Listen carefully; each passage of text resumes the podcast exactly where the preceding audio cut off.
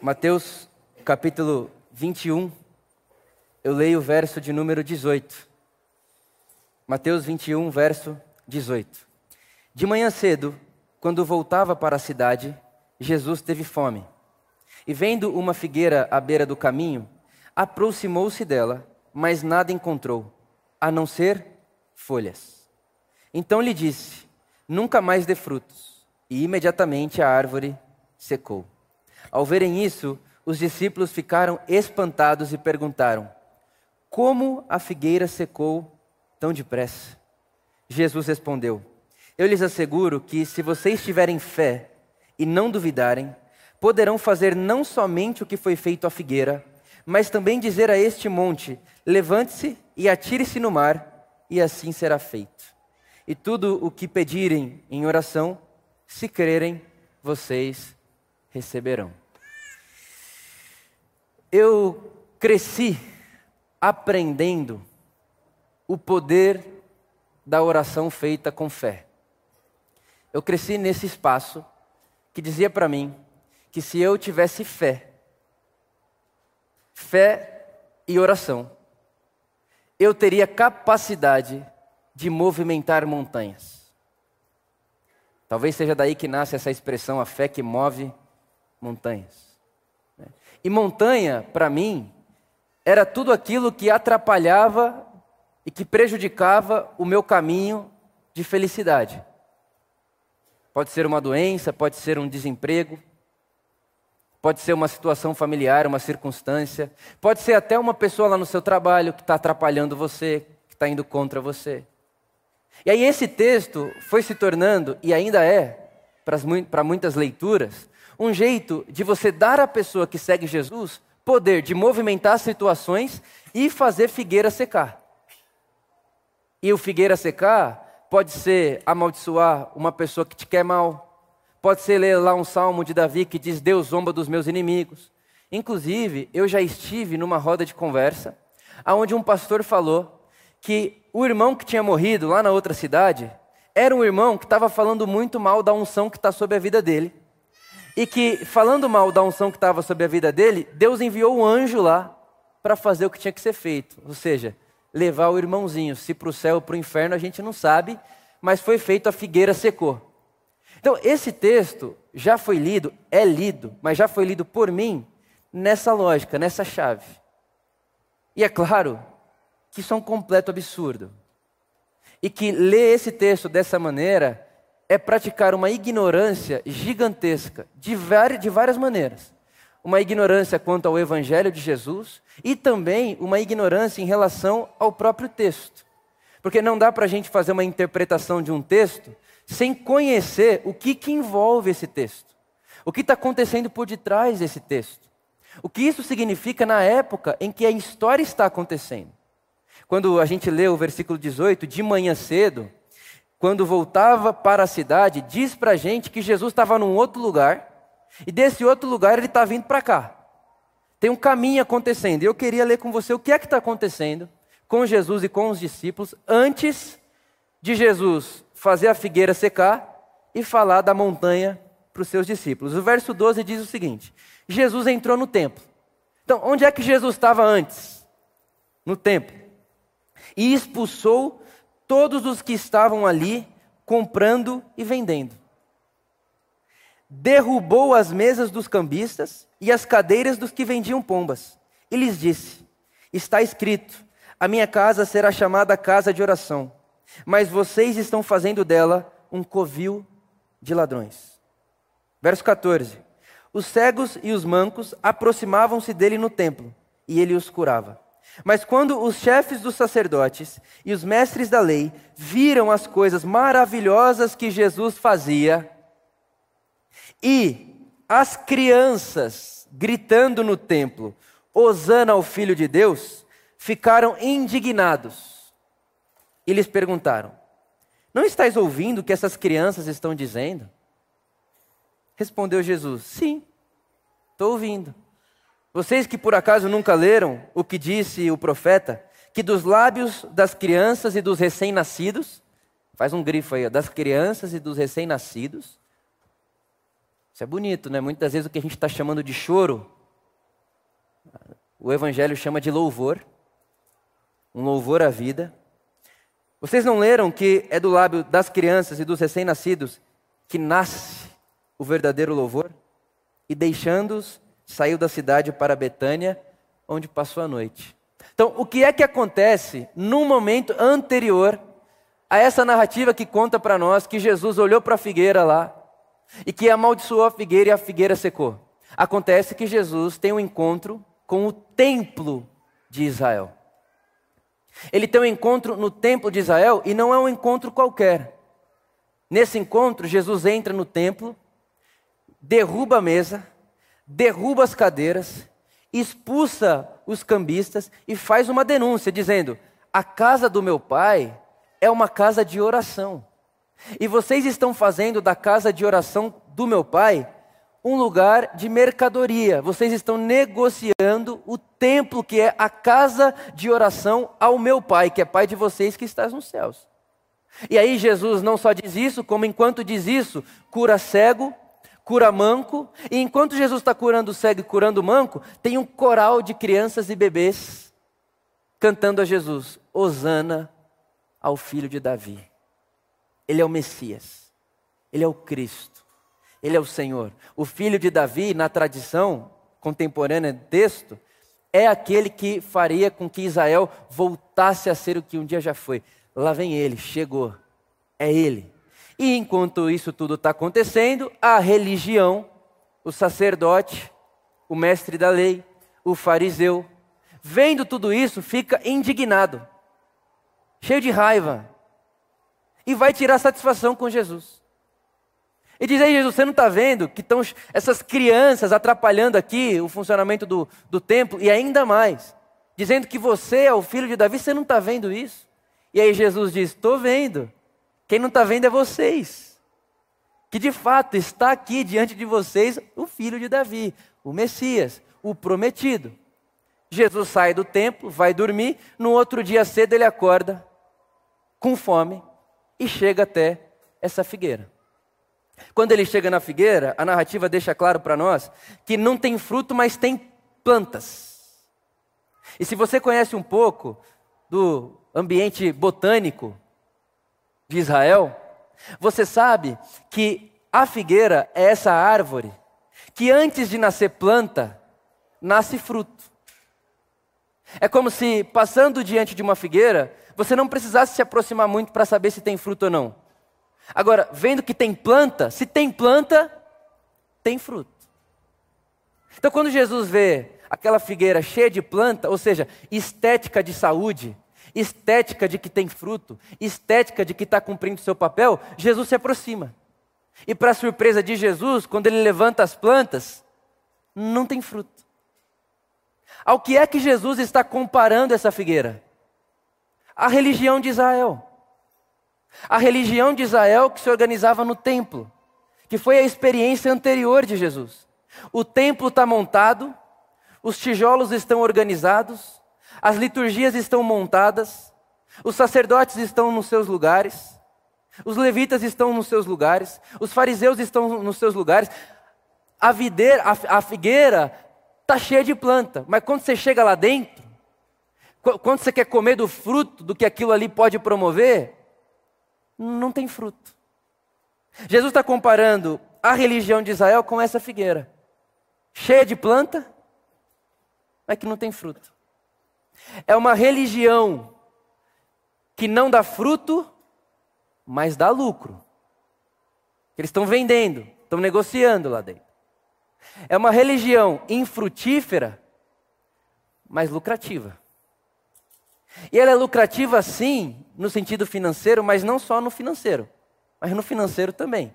A gente sabe que tem muita gente lucrando horrores dentro de espaços chamados templos. A gente sabe que isso é uma realidade. É verdade. Só que isso só acontece porque é uma religião infrutífera.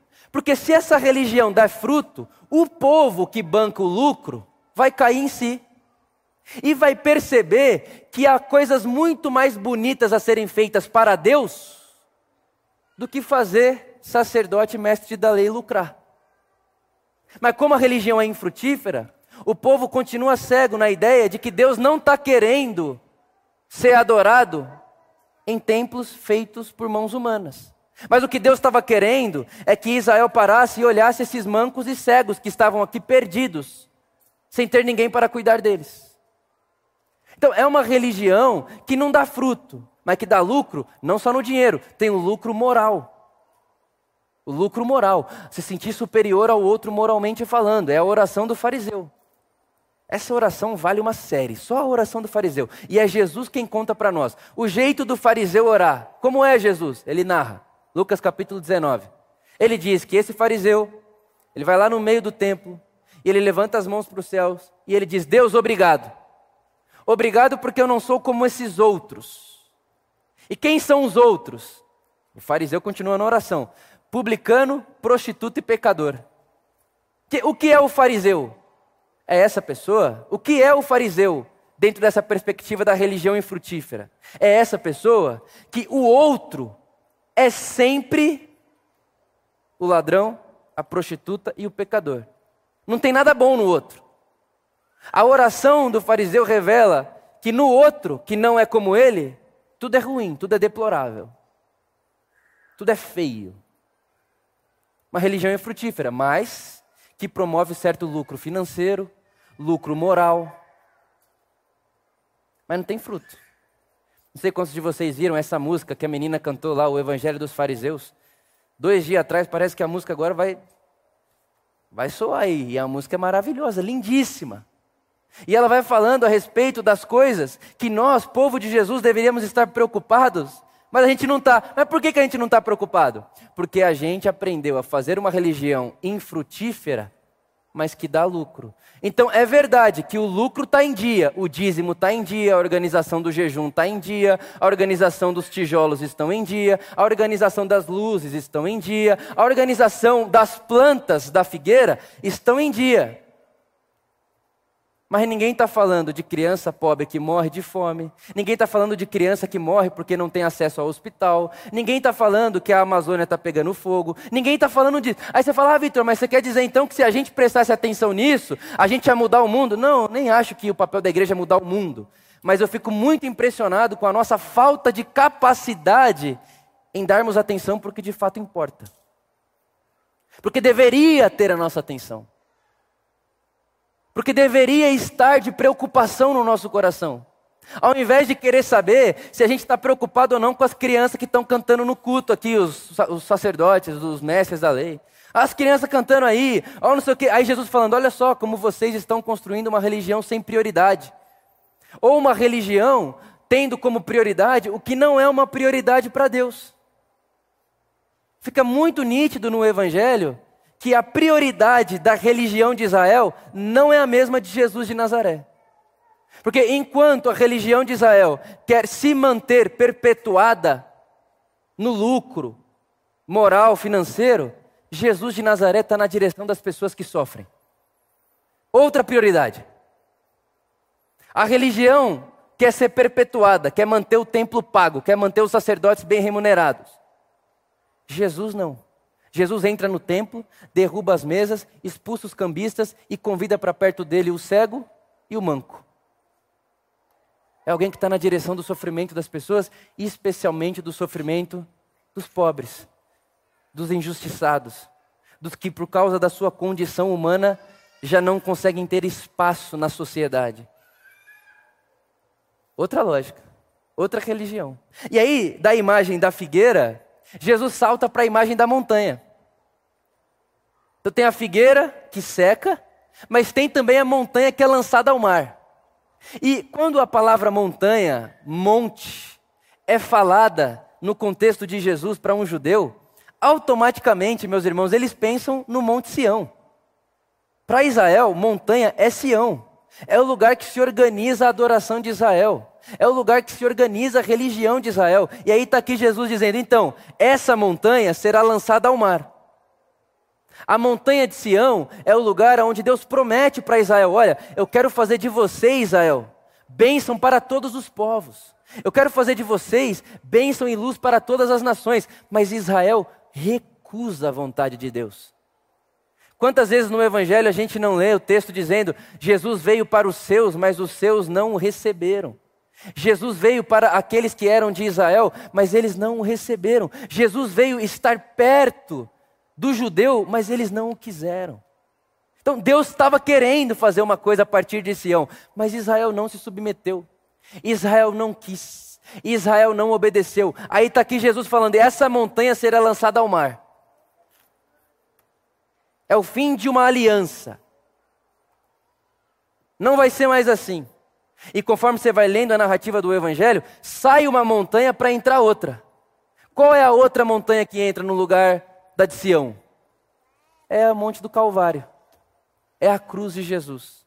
E a diferença entre elas é que enquanto uma dizia a respeito de judeus, do povo de Israel, a montanha do Calvário, que é a cruz de Jesus, é uma reunião de gente de todo o povo, de toda a língua, de toda a raça, de toda a nação.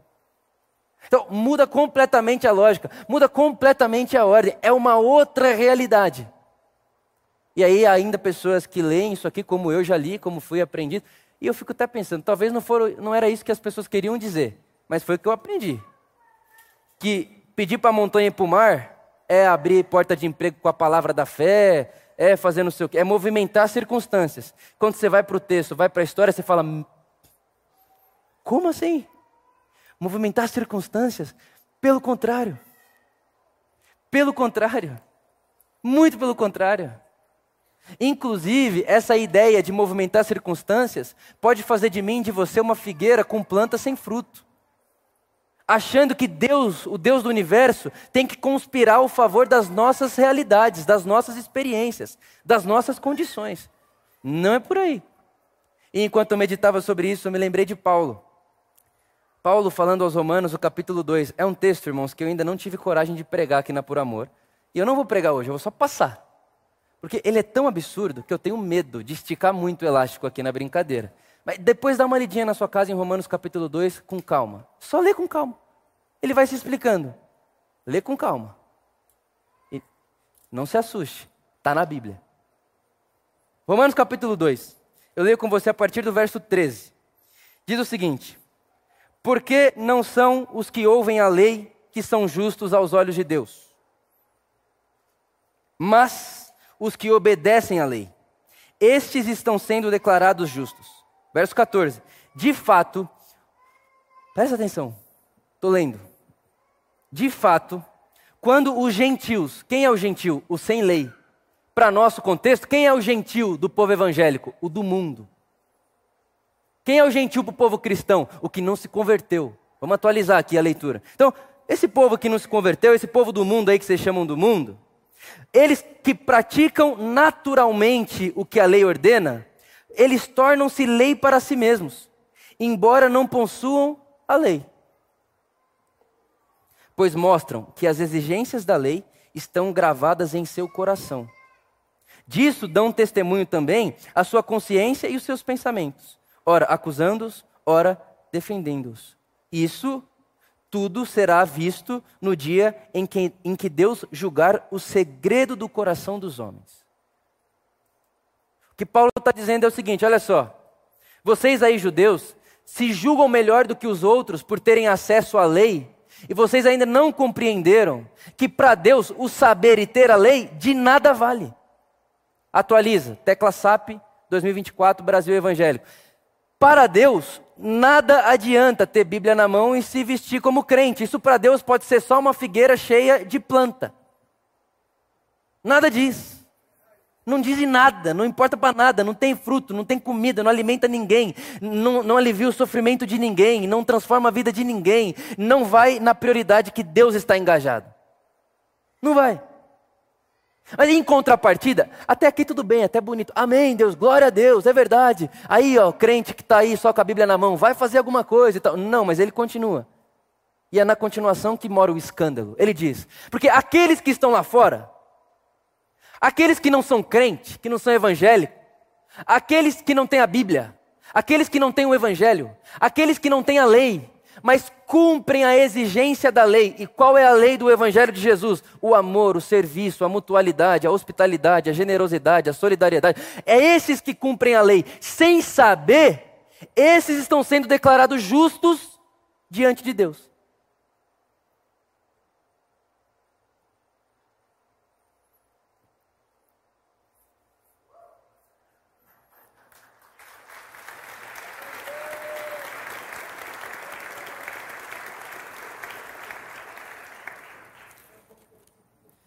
Esses aí.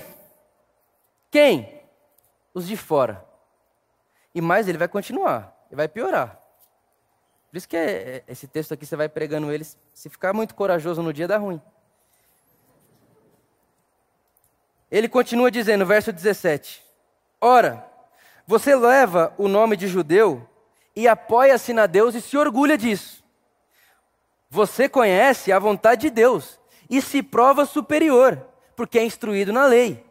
Você está convencido, olha só, você está convencido de que você é guia de cegos, você é luz para trevas. Irmão, olha o discurso da igreja evangélica aqui. O que, que é a igreja evangélica? Guia de cegos, luz na escuridão, luz para os que estão em trevas, instrutor de insensatos, mestres de crianças. Porque tem na lei a expressão do conhecimento e da verdade. E daí, Paulo diz? E daí? Porque de nada adianta saber tudo isso e enfeitar a figueira de planta, se na hora que Deus tem fome de justiça e vai procurar um fruto na sua vinha, ele não encontra o que comer. E daí? E daí que tem Bíblia? E daí que sabe o credo? E daí que confessa Jesus com a boca? E daí? Diz nada. E ele vai continuando, ele diz: A circuncisão, verso 25 de Romanos capítulo 2.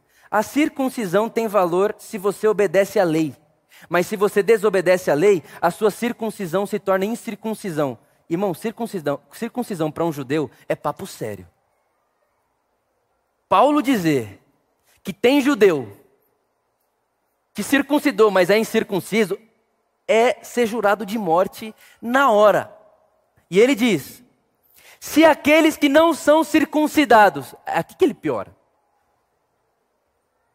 obedecem à lei do amor, da solidariedade, da hospitalidade, do serviço mútuo, não serão eles considerados circuncidados por Deus?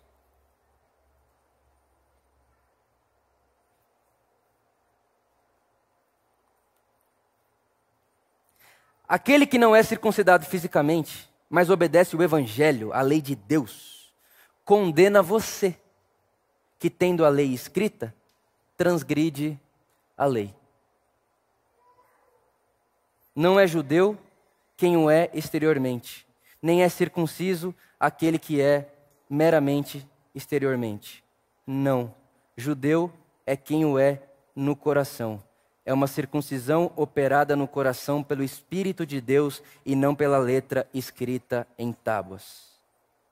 Para estes, para estes, o louvor não provém dos homens, mas de Deus.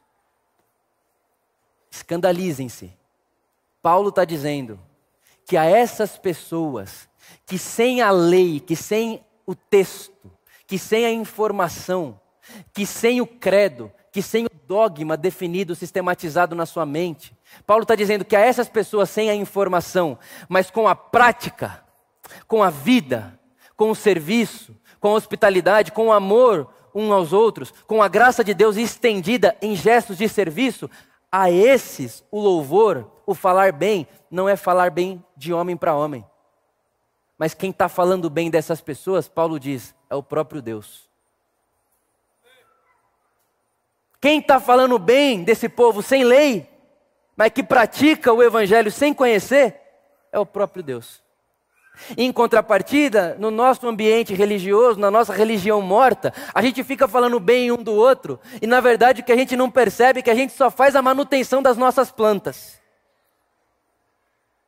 Faz a manutenção das nossas plantas e deixa o mundo no mundo. Deixa a criança morrer, deixa a criança morrer porque é pobre, deixa o idoso sozinho porque já que ele não tem ninguém perto dele, é porque não deve ter sido uma pessoa fácil, não é mesmo? Porque se ninguém ficar perto do idoso, é porque na vida ele não construiu nada. A gente deixa ele sozinho, a gente deixa a viúva desassistida. Aí tem um lugar a 30 minutos da sua casa e da minha casa que criança está brincando em esgoto a céu aberto e a gente não se importa. Por quê? Porque eu estou ocupado fantasiando a minha árvore com plantinhas.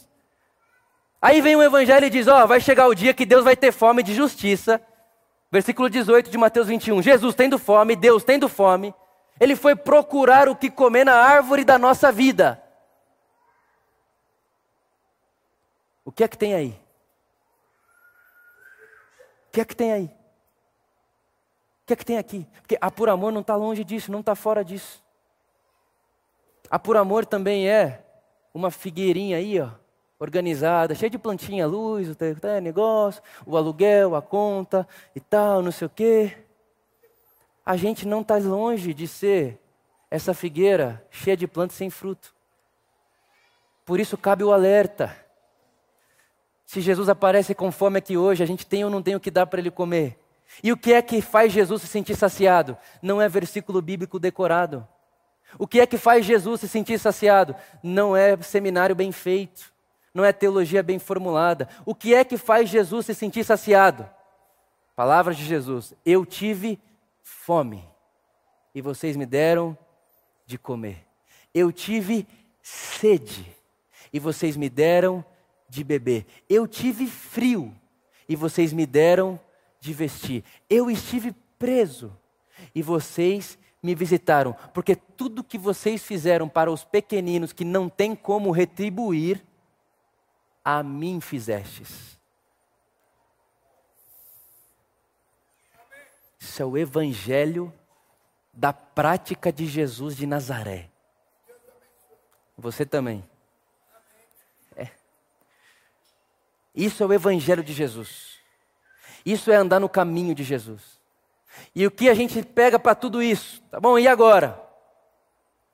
O que a gente está falando? A gente está falando é o seguinte: que tem gente que sabe de Jesus e que sabe da lei, da Bíblia, do Evangelho e não pratica. Enquanto tem pessoas que não sabendo da lei de Jesus, não sabendo do Evangelho de Jesus, não sabendo da Bíblia, não tendo plantinha na árvore, praticam o Evangelho de Jesus. E o Evangelho está contando para nós hoje que as pessoas que sem saber praticam, condenam aquelas que sabem e não praticam. Mas condena do quê? Condena que a nossa religião é infrutífera. E sabe como é que Paulo termina o texto? Ele termina dizendo que por causa dessas pessoas, Romanos capítulo 2. Paulo continua e diz que por causa dessas pessoas aí, por causa desse povo, os gentios falam mal de Deus. Por conta dessa religião infrutífera de vocês, o povo lá de fora fala mal do Deus que vocês dizem servir. Vê se não é mais ou menos o que está acontecendo no nosso país. Por conta das plantas bem montadas em torno dos nossos templos e a falta de fruto, o mundo, os de fora, com cinco aspas, falam mal do Deus que a gente diz servir. Porque o fim da religião infrutífera é a sociedade falar mal de Deus. Quando a sociedade começa a falar mal de Deus, diz o Paulo, que é o fruto do que uma religião sem fruto pode promover. Qual é o fruto da religião infrutífera? Pessoas que estão fora do ambiente da religião falarem mal do Deus que a gente diz seguir. Eu fui com a Luísa fazer um, um enfim, a gente estava fazendo uma negociação lá e tal, e teria um contrato para assinar com um outro casal. E eu fui pensando, meu, o cara está assinando um contrato, eu estou assinando um contrato com ele, em algum momento ele vai perguntar o que eu faço da vida. E aí falar que você é pastor e que você tem palavra, que você vai cumprir o contrato ali é difícil. Porque o que mais tem aí é salão de galpão de igreja que não paga aluguel. O que mais tem aí é a ideia do crente caloteiro, do crente dinheirista que faz tudo que precisa, que pode fazer para ganhar um pouquinho a mais. E aí eu fui lá, né? Eu conversando com ele assim, Jesus, não deixa ele perguntar não. E na época, foi antes do final do ano, eu estava com cabelo loiro, assim. Eu falei, pô, mas também se ele pensar que eu sou, sei lá, outra, sei lá o que vai pensar me vendo assim. Vai falar, pô, esse moleque vai vir aqui fazer farra aqui nesse lugar. Aí eu, ai Jesus, meu Deus do céu, tô na sinuca. Eita, papo vai, papo vem. Ah, então, eu trabalho ali e tal. E você, trabalha onde? Falei, ah, de qualquer lugar eu posso trabalhar. Qualquer lugar eu posso trabalhar. É, mas você faz o quê? Ah, eu escrevo, dou palestra, e pastor às vezes. Porque você falar que é pastor, ah, mas é evangélico,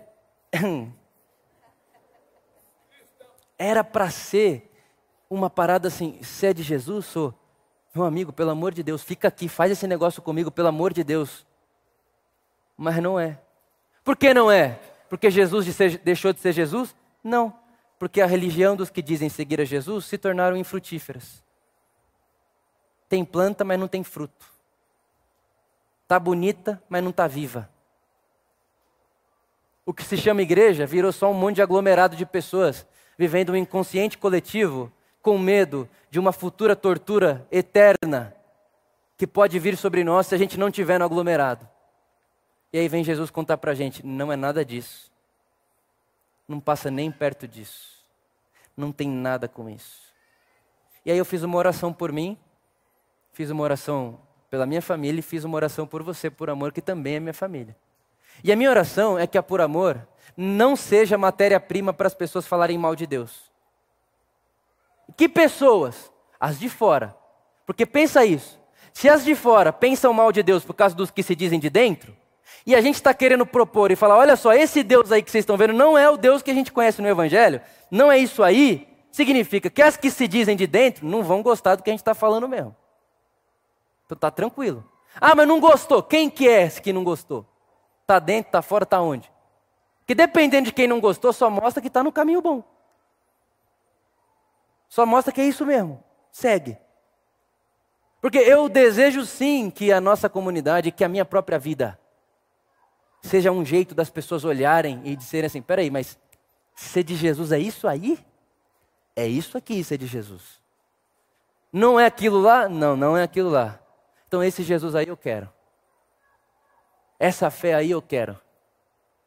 Essa fé aí eu desejo. E se também não desejar, mas a consciência fizer do próprio coração lei do evangelho para si mesmo, tá bom. Porque eu não estou querendo lotar auditório de prédio de igreja, eu estou querendo mais pessoas e humanos na rua praticando a justiça. O que eu quero que Deus tenha no nosso mundo é fruto de justiça e não prédio cheio. Se tem mais gente praticando o que Deus comer e o que Deus come.